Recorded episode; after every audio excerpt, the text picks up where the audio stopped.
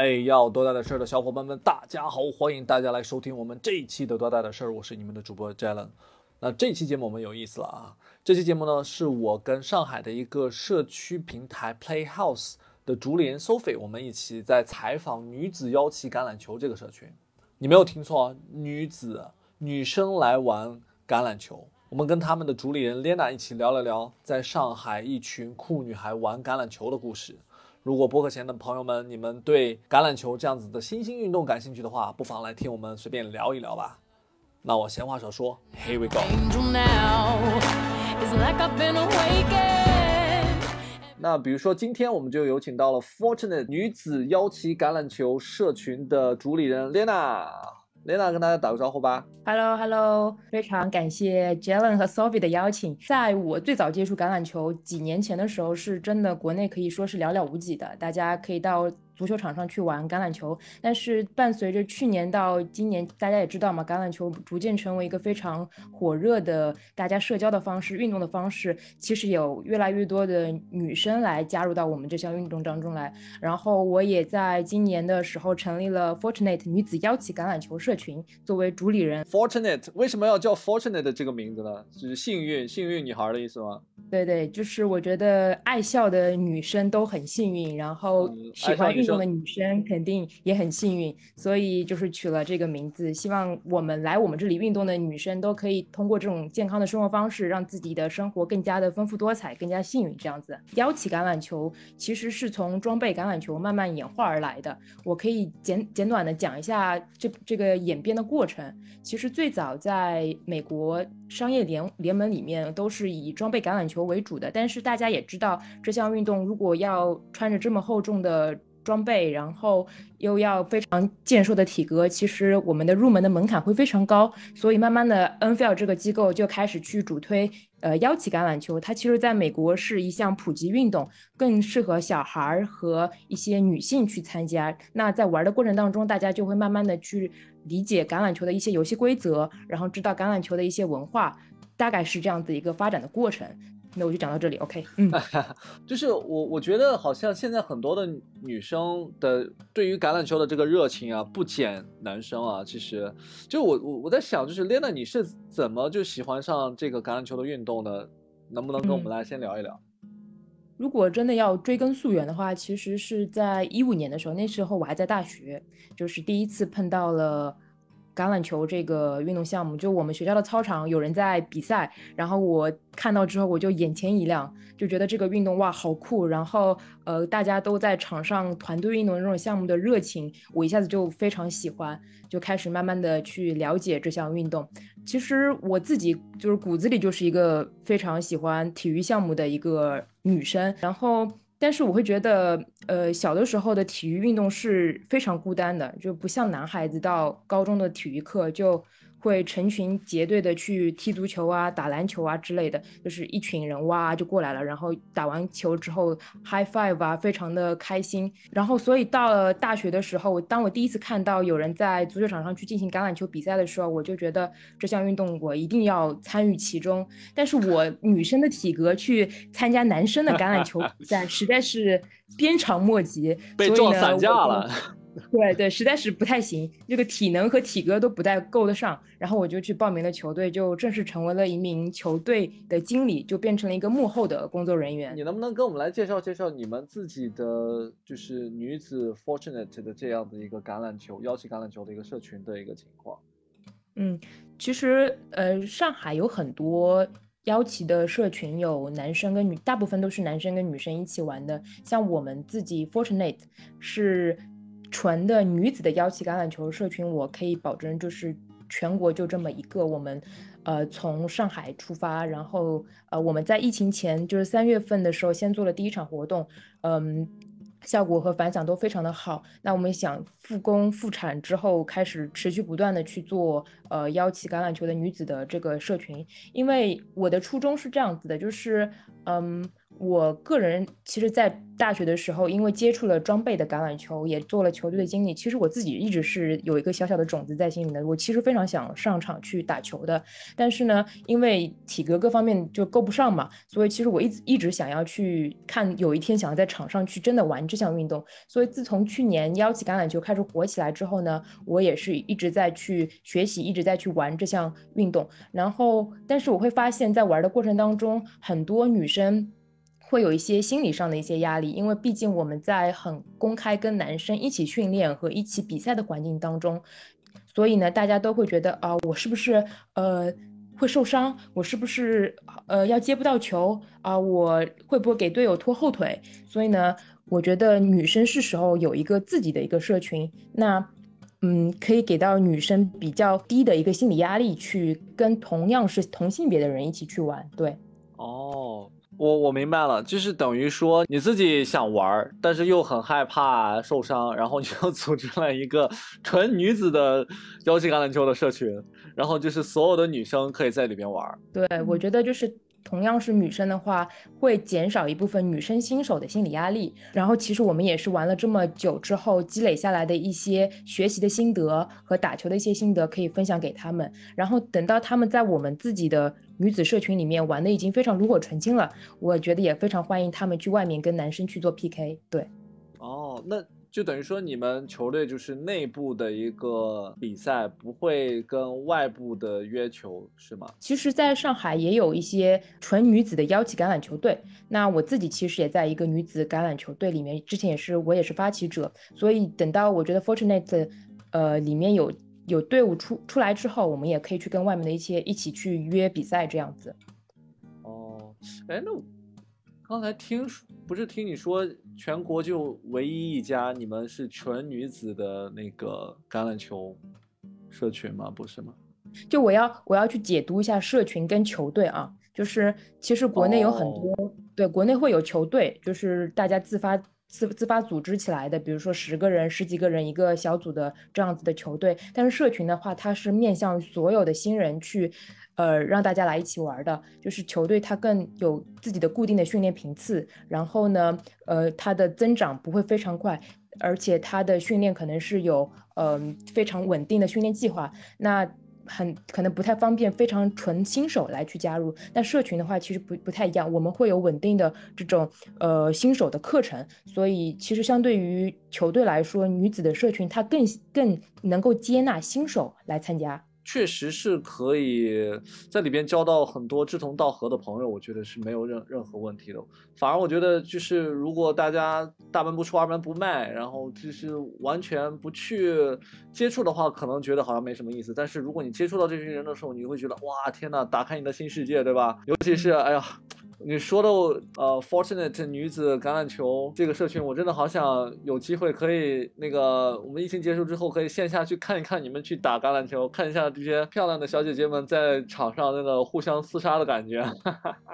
那来见见我们的妹子们。小冉，哎，这个用节目知道，这边我 不会变成橄榄球第一红娘吧？哎，这是这是，嗯，对，有可能啊，有可能就是手握一把非常优质的，呃，那个女性的 那个资源哈，单身资源真的是，哎呀，太厉害了，非常非常好啊，就是。我觉得其实也是通过我之前的工作，呃，就是也是很九九六的，呃，其实是刚毕业那两年。非常的努力，非常的拼命的再去吸呃吸收一些工作上的一些知识，工作上的一些技巧。那转过头来发现，其实自己 lost 掉了很多东西，就不像大学的时候在球队当经理的时候有那么多快乐的时候了。其实，在球队的时候，嗯，跟朋友在一起，哪怕是吃饭啊、打游戏啊，或者说哪怕是逛街，都是很快乐的。所以我觉得，呃，社群是可能是生活的另外一个家的地方吧。对。在我们的社群里面，就包括我参加过的很多橄榄球社群。如果大家对于这项运动非常呃热爱的话，甚至复购或者说甚至参与的频次，一个礼拜会在三四次以上。所以其实就跟我们去健身房的频次已经是达成了很平衡的了。对，是的，对。哎，那我想问一下，呃，你的社群现在目前是不是收费的呢？对我们目前会有大概每一次。八十到一百左右的费用。这个费用主要其实是用于我们自己的场地费。呃，我们现在每一次大概是三十到四十个人来参与，所以呢，如果是按照橄榄球的频次，就是如果是按按照橄榄球的频效来讲，其实是要一个七人制或者甚至八人制的一个足球场才能让大家有好的体验。所以这个费用大部分是用于呃。租赁足球场，那同样的，我们其实为了兼顾我们整个两个小时的时间的产品化和我们的服务性，我们还会给大家买一些水呀、啊补给之类的。当然还会有一些呃硬性的一些工具，比如说我们有橄榄球，我们有训练的雪糕碟，那这些都是一部分的支出。当然我们还会请教练，因为我觉得。你玩任何一项运动，教练是非常重要的。我玩橄榄球，我遇到了好的教练；我滑雪，我也遇到了非常好的教练，才能让我觉得我花的时间是值得的。那我在交朋友的过程当中，我还学会了某一项运动，我觉得这个是非常关键的。所以，呃，一个好的教练，甚至一个好的教练团队，因为我们人非常多，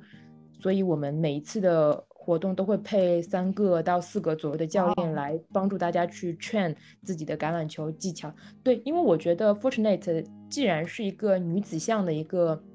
橄榄球的社群，我并不是想邀请大家来啊秀美腿，来单纯拍照，然后单纯的去结交小姐妹。我觉得。既然来玩一项运动，那你一定要知道这项运动是怎么玩的，对吧？所以整体打包起来，我们会有一个费用，但这个费用不足以去支撑我名利，只能说我我我这个我本人呃传了这么一个每周每周传传了这么这么一个局，然后呢，大家来把这个费用平摊一下，大家可以呃练，让大家可以玩，让大家可以呃快乐这么两个小时。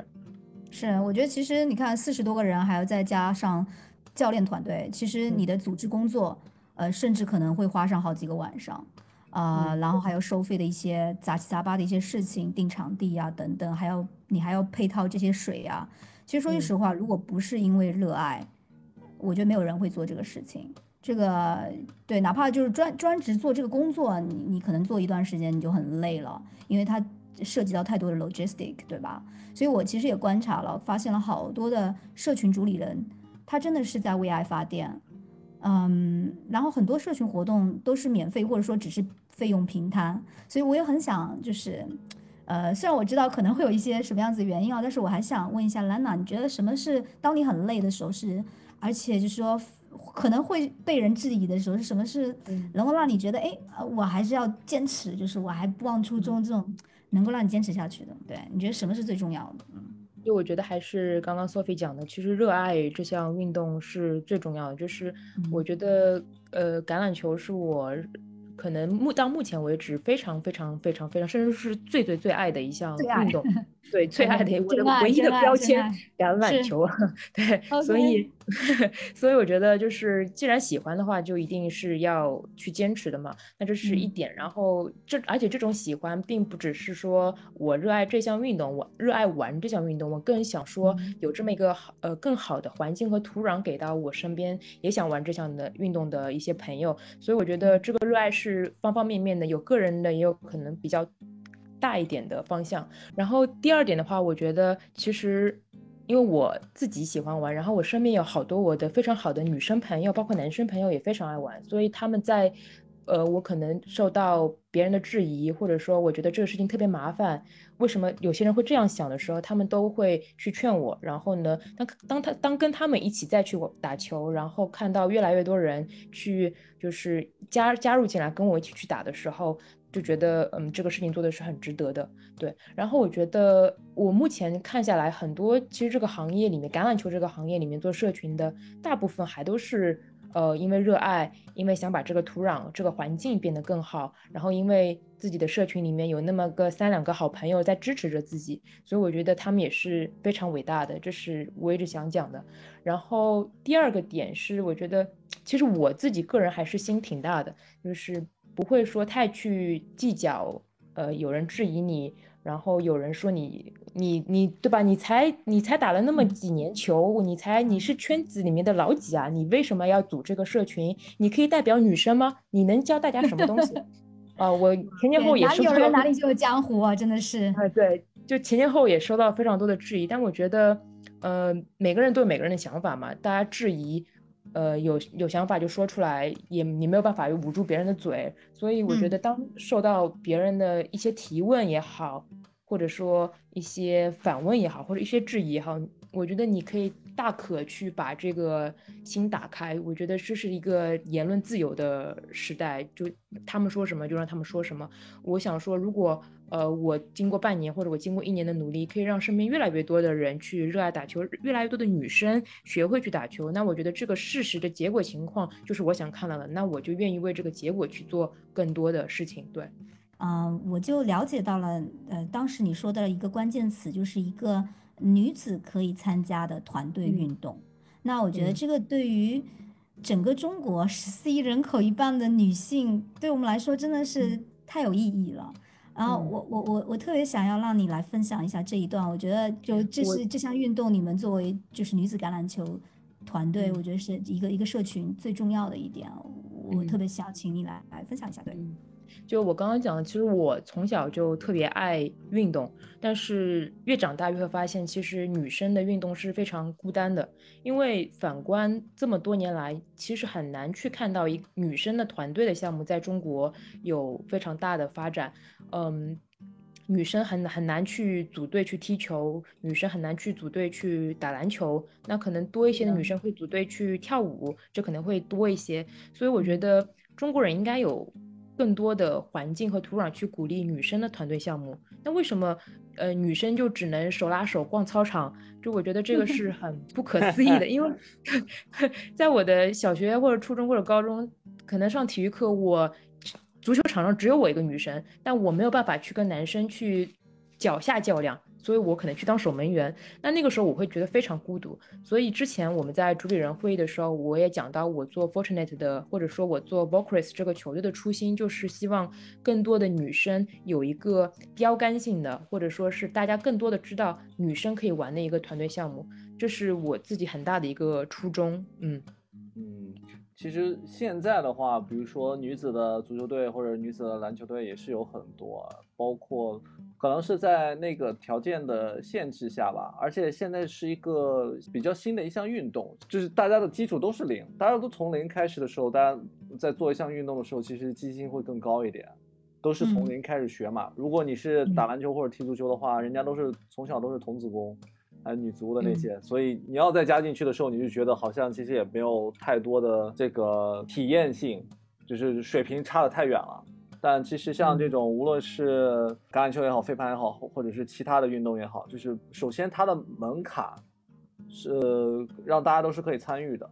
那其次的话，就是大家的水平，刚才你说了，就是哎，我们这个社群的话，是所有的零基础的女生都是可以来参加的。那这样子的话，就是他们在这个里边，就是先接触橄榄球这项运动，然后慢慢的再去一点点去学习，去去进步，然后再到。其中的一个球队里边去再出去打比赛，这是一个进步的一个过程，对吧？就是不是说你这一开始就一定要怎么样？对，我觉得可以追根溯源一下这个事情。其实这个跟中国的教育体制和体育的发展是息息相关的。之前在主理人会议的时候我也说过，就是中国的教育可能在我这代，就是九零后、九五后这代之后，很多的。初中或者小学或者高中的这些课程项目就会比较被呃功利性也好，或者说针对性的去发展成一些竞赛项目，比如说呃篮球或者足球，呃或者排球。其实大家在包括我自己，其实也做。做过教育的橄榄球的培训，会发现大部分小孩或者女生或者男生，他玩到十三、十四、十五岁之后，就很难再去坚持一项非国家支持的大众运动。那当下我们要做的就是有这么一个空间，有这么一个社群，它可以让呃刚刚 Jalen 讲的零基础的，或者是大部分没有接触呃太多运动、深入一项运动的这些女生。想要去接触，现在开始想要去接触一项运动，那她可以看到这项邀请橄榄球，然后来加入，然后来学习，体验到快乐。只要你来过，你就觉得这项东西真好玩。对，哎，对了，Lana，我跟你讲，就是我们 Plan House 还是有很多女子呃团队运动的，就是我可能我不知道我们是不是我们也刚好大家想要被别人发现，因为其实你会发现他们这些社群都是在微信群里面。呃，可能你们之前也是在微信群里面这里面发生的所有事情都 stay in 微信群，对吧？哈，What happened here, stay here。但实际上，嗯，就是为什么很多人用 Plan House，是因为他想要被别人看见。那我们最近就有一个，就疫情前吧，嗯，也有一个足球，呃，女足，呃，也是业余的。然后我发现我他是他就是足球这个 category，他是我们唯一一个先上来的是女生的。所以这个也让我意识到了哦，原来其实你会发现，现在上海穿着健身呃穿着瑜伽裤身材姣好的都是女生。那其实我们再说回来啊，说回来就是关于就是呃，因为外面有很多其他的橄榄球俱乐部，我们呃 Fortunate 女子橄榄幺七橄榄球的这样子的一个社群，那跟其他的社群是有什么样子的区别呢？呃，最大的区别还是。我觉得性别区别吧，就除了女性，对，除了 全是女生之外，还有其他的区别吗？区别，我们其实也都是在做橄榄球、邀请橄榄球的一些普及，然后嗯，想把这项运动推广给更多的人。当然，我们自己对自己是有比较高、比较高的要求的，就是我们我也参加了非常多，这个话不知道能不能讲，我我也参加了非常多别的俱乐部的一些。活动，那我知道是因为大家都是通过平摊这个费用的方式去低非常非常低成本、低盈利的方式去运营的，所以我觉得在服务性上或者说产品化的过程当中，其实肯定会有不足的情况。那我觉得，呃，我是想把这个东西去慢慢补齐的，就是怎么讲产品化这个事情，就是我希望说我们我们的新人的教学会更加的专业、系统化一些。那因为我们是针对很多新人去做的这么一个。土壤。那另外就是服务，我觉得，即便女生打打橄榄球，即便女生运动，也要非常的优雅。所以，我们自己在服务性上面，我们的水啊、毛巾啊，那如果有女生来打球的时候，发现哎自己今天没有带扎头发的东西，那我们可以去随时提供一根呃发发辫，这样我们可以随时去提供一个呃小的扎头发的一个工具给她。所以，我觉得在服务性上面也想去不断的去提升。那其实除此以外，我觉得就没有太大的差别了。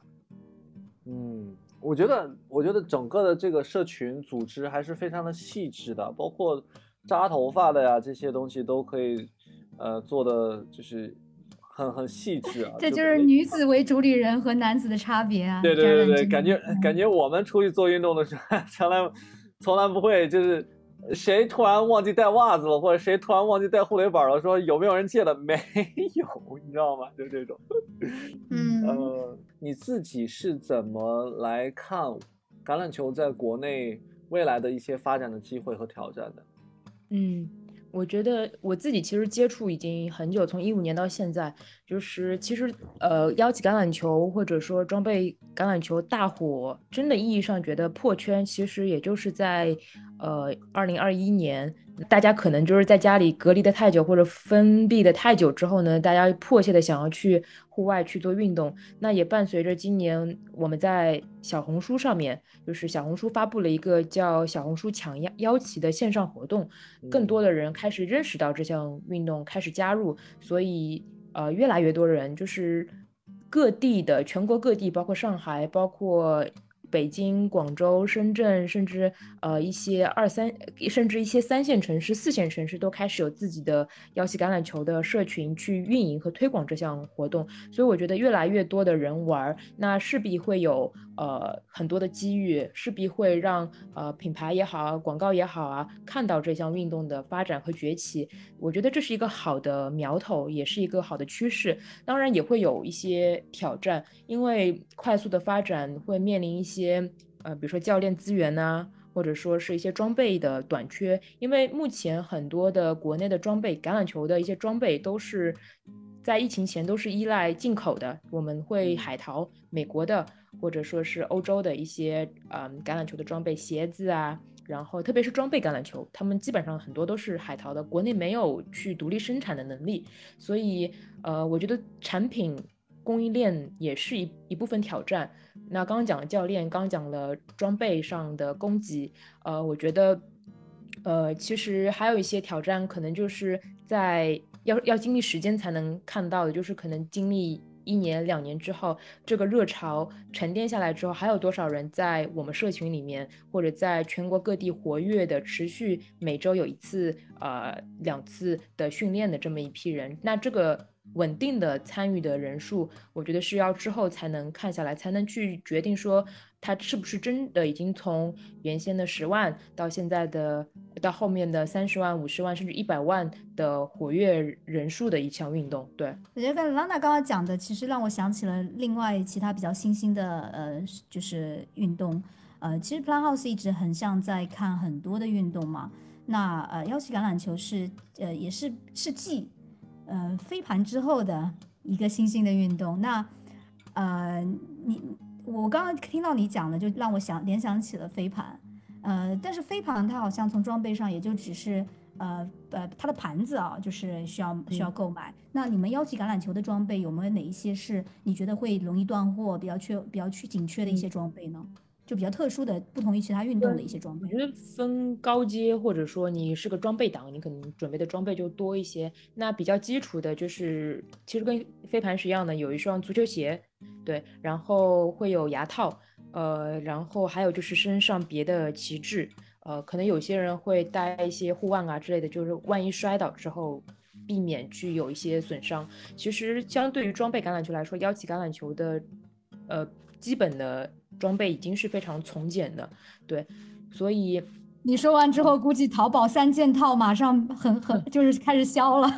嗯，然后然后还有，当然就是最核心的橄榄球。那其实呃，国内会有一些体育的器械厂家会去生产，但是呢，也会有真皮的橄榄球，就是那这那这个真皮的橄榄球就只能通过国外去进口，国内是没有生产商的。所以呃，我觉得看高阶还有低阶嘛，就如果是低阶的话，我就嗯。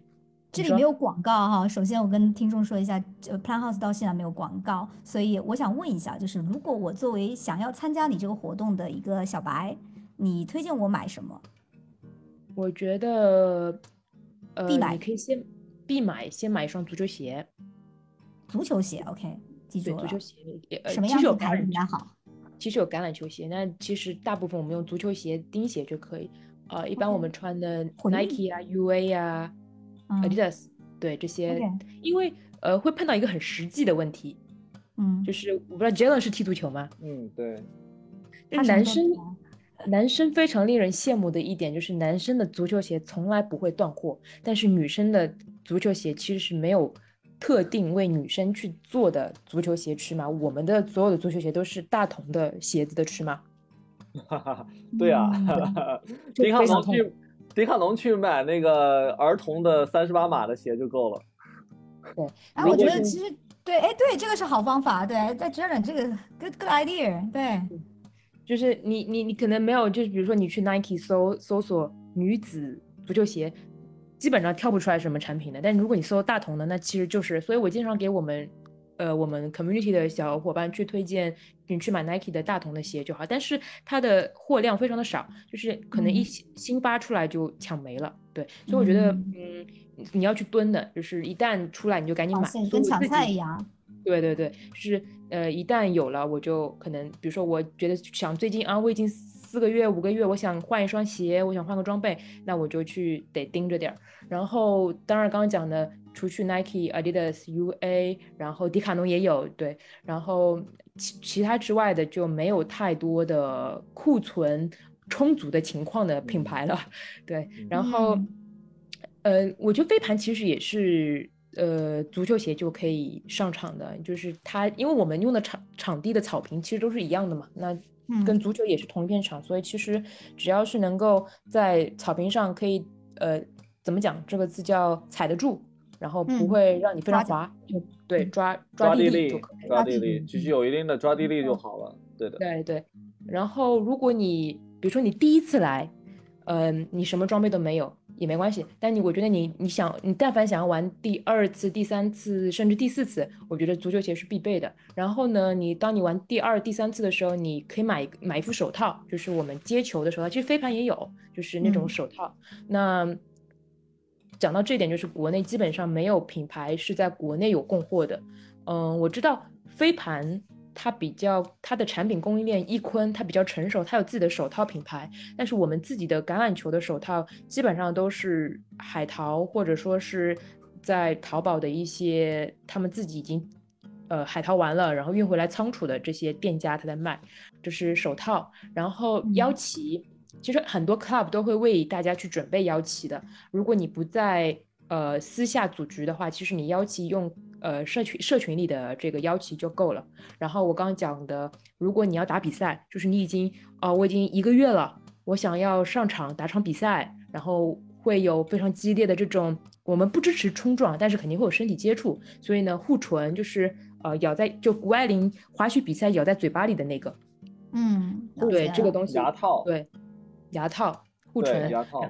嗯，而且而且这样这样东西就是，如果你参加 NFL 的呃国内的联赛的话，这个东西是必备的，对。然后如果你你玩了一个月了，然后呢，你牙套、手套和鞋子都有了，那我可以建议你去买一个橄榄球，就是呃几百块钱，两三百呀，呃都会有的。那女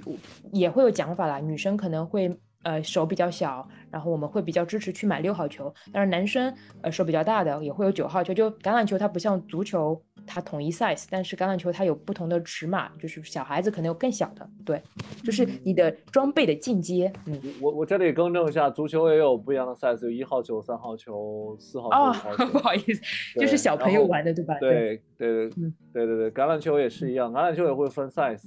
因为我作为一个前迪卡侬员工，然后我所在的部门就是团队运动，然后团队运动里边，我们当时我们是有卖，呃，rugby 和 American football，就是英式橄榄球跟美式橄榄球。美式橄榄球里边的话，我自己还专门就是买了一个，自己还在在那玩，跟我的同事。我觉得，就是一旦你学会呃这个如何去抛球，如何去传球的时候，你觉得这个还挺酷的，挺帅的。嗯。我我是个上海人啊，就是从小在上海长大，然后我觉得这两年对于上海，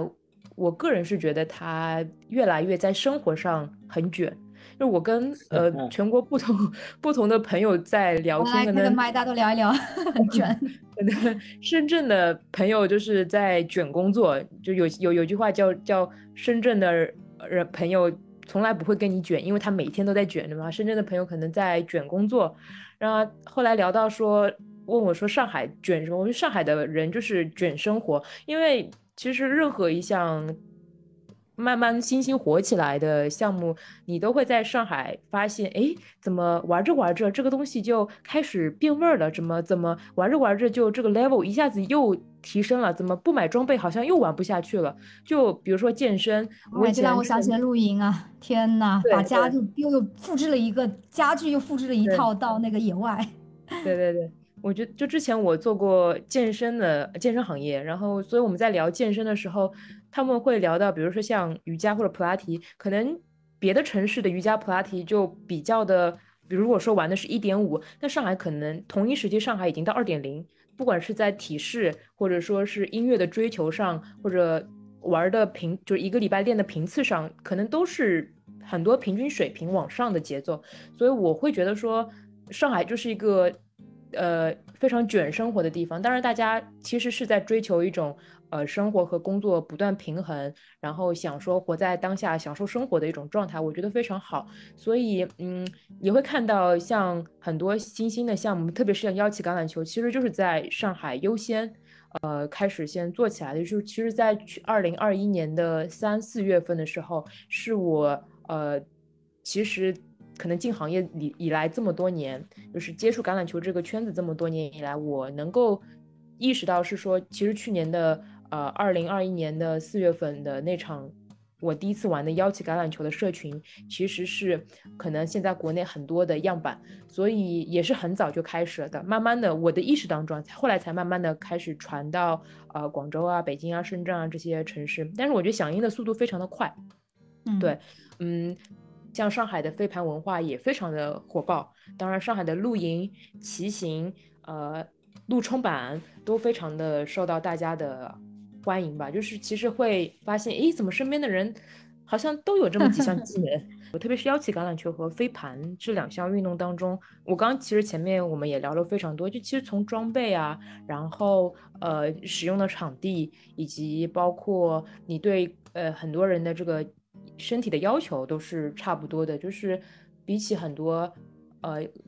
可能装备橄榄球或者说是 boxing，那这两项运动在我的认知里面其实是非常相似的，对。然后很多我们的呃来去参加邀请橄榄球的小伙伴，其实都是玩过飞盘，或者说是呃一些零基础的运动的女生，她玩了飞盘，因为其实飞盘比橄榄球火得更早，可能甚至在二零二零年下半年的时候就火起来了。呃，所以他可能玩了飞盘飞盘之后呢，会发现，哎，我好像也可以建立一点那么户外运动或者说运动的一些自信心。那他想说，我想也要去试一试邀请橄榄球。所以，我们当我们社群当中有一些人是从飞盘玩过飞盘之后建立了运动自信，然后再来玩邀请橄榄球的，就还挺多这样的案例。就是刚才你们讲到的这个，有很多的，呃，之前玩过飞盘的，然后又来玩那个橄榄球。那这些小伙伴他们自己对于这两项运动有什么反馈吗？就是比较相比之下，他们更喜欢玩哪个呢？嗯，我觉得就是如果是刚刚刚接触飞盘，然后来去玩腰旗橄榄球的小伙伴，他会觉得其实还是腰旗橄榄球会难一些。我不能够这么去以偏概全啊，就是可能我采访过的一些案例会给我的反馈，就是他们会觉得，呃，邀请橄榄球它会稍微难一些，嗯，不知道是具体什么原因，可能是因为这个工具的这个。上手程度吧，比如说飞盘，它其实本身就比较好握。然后橄榄球，你要如果让女生玩一个九号球，它其实本身就球连球都握不住。那比如说我们在给新人上第一节课的时候，或者让第一新人第一次来玩的时候，可能就会有一些简单的比赛。那其实腰旗的比赛的复杂规则的复杂程度，其实相对于飞盘会稍微稍微复杂一点。所以，嗯，我觉得对于都是零基础的女生来说，会。飞盘会好上手一些，但是其实你伴随你可能玩的更深入了一些，飞盘玩的更深入了，或者是橄榄球玩的更深入之后，其实我觉得这两项运动的在团队性也好，或者说是在呃人的身体的各方面的呃跑动啊，或者说是敏捷变向啊，其实很多都是有异异曲同工之妙的。对，嗯，但是好像听起来感觉那个。橄榄球要更高级一点是吧？会不会有之间这些人 玩玩这些运动的时候会有一些什么鄙视链存在？呃，这个是可以讲的吗？可以讲，对，我我觉得这是一个烟火气的地方，体现一下。我觉得大家可能平时在刷一些社交软件，或者说是看一些像小红书的平台的时候，也会有发现，就是。嗯，我不能说明确说鄙视链嘛，但是，嗯，有有那么一一部分人，不能说以偏概全，不能说所有的人都觉得，呃，咱是橄榄球圈的人，咱不能说橄榄球就一定比飞盘强在哪儿。那的确有有一部分人会觉得说，啊，你看这个玩飞盘的，对吧？很多人都会说，这连狗都不玩的东西，为什么人在玩？所以我觉得有一些是存存在一些比较，我们讲命啊，就是有些比较。听着让人觉得嗯嗯嗯嗯嗯嗯的那些呃一些词，然后讲一个比较题外话，就是我们有有朋友就他就有之前穿过一件衣服，然后因为他是玩橄榄球的嘛，然后他穿了一件衣服，就是一件 T 恤，然后 T 恤前面印了几个，就是叫盘不出名堂。我当时 看到之后，我就嗯好，就叫盘不出名堂，对。哦，他就是对飞盘发起了那个鄙视链，对吧？对。盘不出名堂，OK，好有深意啊。所以我觉得，嗯，非要说鄙视链，其实有可能会有一些有吧，就是大家会觉得，嗯，橄榄球会比飞盘难一些，然后橄榄球会比飞盘高级一些，然后你们这东西扔来扔去扔有什么好玩的？对，所以我觉得。呃，会有一些吧，但是运动的本质都是让人变得更好。不管他是玩飞盘，不管是干嘛，只要他自己真的热爱，或者他觉得在这个过程当中他找到了很多身心的平衡，他找到了自己的快乐的点，我觉得其实不管玩什么都是可以的。对，嗯嗯，好的，这是一个比较积极正向的，显得我这个提问就特别的就挑事儿是吧？我其实我真的很想很想知道，就是比如说像你们这种。哎，开始真正打比赛会不会很激烈啊？女生和女生之间会不会薅头发？你知道吗？这个场面，对，会会会有会有，我觉得就是会有一些比较上头的人，就是我其实我其实因为经历的接触的时间会相对久一些，那嗯，因为竞技运动嘛，就是如果你就其实像 Jalen，你你踢足球，那真的到场上的时候，谁管谁谁是谁的兄弟，那逮着球就踢，那那是真干啊，所以。女生哪怕是私下是很好的姐妹，到场上为了团队或者为了输赢去战斗的时候，那那是真不要脸，那是真，那是在保证自己不受伤、对方没有大伤的情况下，那该下 下手的地方还是得下手，是吧？啊，就玩一场下来之后，胳膊上全是那个指甲印儿，是吧？嗯，所以我觉得，我觉得之前他们有说过，就是女性的。运动很多是流量密码，就是像飞盘也好啊，或者说是腰旗橄榄，特别是腰旗橄榄球还很明显。我们自己不管是球队也好，还是社群也好，或者是全国别的城市的女子的腰旗的球队，其实都是非常受到关注的。我觉得，嗯，因为大家可能传统对于这项运动的认知就是男壮猛男，然后个儿贼大，然后 NFL 这种，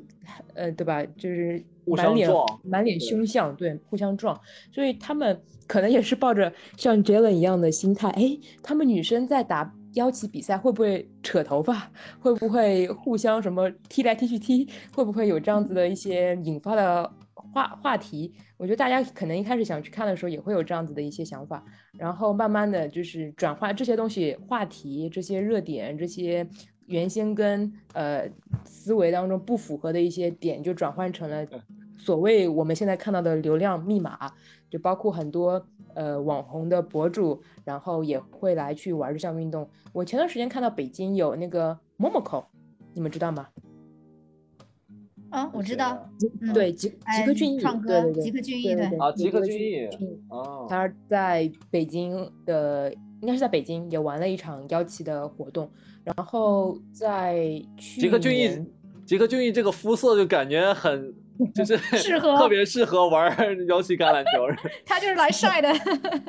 对，然后然后呃，去年十月份的时候，九月份的时候，呃，腾讯有一档综艺叫《超新星运动会》。耶，我也看到了。对，然后他们把腰旗橄榄球作为了一个，就是第一次把腰旗橄榄球作为一个项目放到超新星运动会当中。之前我们看到就是可能射箭啊，呃，花样的呃花样的这个体操啊，对，所以我觉得都是。呃，流量密码吧，有明星或者有有博主的加入，或者说是女生玩这项运动变成一个常态化，都是让大家对这项运动好奇，然后引发讨论的很多的点。嗯，挺好的，就是应该要，就是我觉得这是挺好的一一一一个东西，就是至少他的好奇点不在就是容貌焦虑，对吧？呃，我觉得这是完美的把女生、女性，就是或者社会焦点，从那些绯闻、明星八卦，引到了一项可以带领大家变得更健康、更愉悦，而且可以健康线下社交的这样一个场景里面。你看，中国其实百分之哇，这个数据我都报了不知道多少遍了，就是有百分之六十五以上的外卖是单人份的九零后的外卖。嗯，所以您看看，就是现在九零后他们。除了跟手机，能跟谁在一起？这是唯一一个他可以为他制造一个线下社交的地方。不管你有没有社恐，你去抢球就行了。我可以简单分享一个我们自己的一个年龄的趋势变化。我最早在去年六七月份去玩的时候，女生的平均年龄可能在二十五到二十七八，其实大部分在呃都是九呃都是九零年。到九五年这个区间里面，然后去年九月份的是八九月份的时候，我们球队有一个高中的妹妹，然后来加入到我们当中，跟我们一起打比赛。然后包括现在 Fortunate 的社群，我们自己的年龄也在一直不断的去突破上和下的这个边界线，有十几岁的小妹妹，高中生，然后也有呃刚刚生完孩子的妈妈，三十三十多岁，然后也逐渐的年龄在往上拔。所以我们会看到一个非常好的现象是。女性的社交，它会很好的去突破年龄的限制，对，嗯，我觉得非常的感动是看到刚刚生完孩子的妈妈，然后呃，她来参加我们的这个线下的社群的活动，我觉得恢复的非常好，非常自信。她说她呃产刚生小孩的那段时间还是有产后抑郁的，就是通过不断的去健身，然后参加户外的这些活动，不断的在社群里面去认识人，然后去慢慢的打开了自己的心扉。对，然后呃，我觉得这个是一个非常好的案例，就是呃。户外的体育运动是可以让人变得更加开朗的，然后也女性的社交是可以不断的去突破呃同龄人的年龄界限的。对，非常感谢 Jalen 和 Sophie 今天的邀请，让我说了非常多我自己的心里话，也讲了一下，介绍了一下邀请橄榄球。那等到疫情结束，我们就在上海的邀请橄榄球社群 Fortnite 相见。怎么来去找到我们呢？大家可以搜索 Plan House，然后在 Plan House 上面搜索到 Fortnite。踩我们的社群空间就可以来报名我们的活动，非常欢迎新手的妹妹们，不管你在疫情期间是胖了还是瘦了，是动了还是没有动，都可以来参加我们线下的体验活动，然后学习到一项真正好玩的、可以结交朋友的邀请橄榄球活动。好了，那非常感谢 Lena 给我们的分享。那疫情结束之后呢，还是就是呼吁大家，我们一块儿可以出去，然后在线下约着。三五的好友，然后来体验一个团队运动给你们带来的一些新鲜的血液和感受吧。那我们今天的节目就到这里了，那我们下一期节目见。OK，谢谢，拜拜。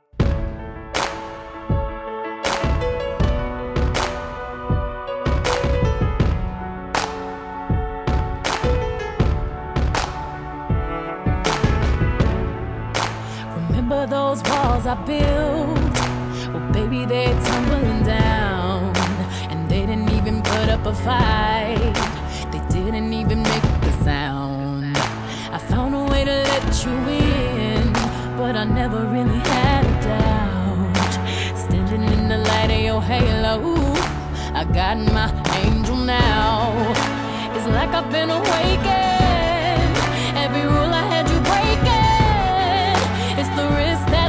again. I ain't never gonna shut.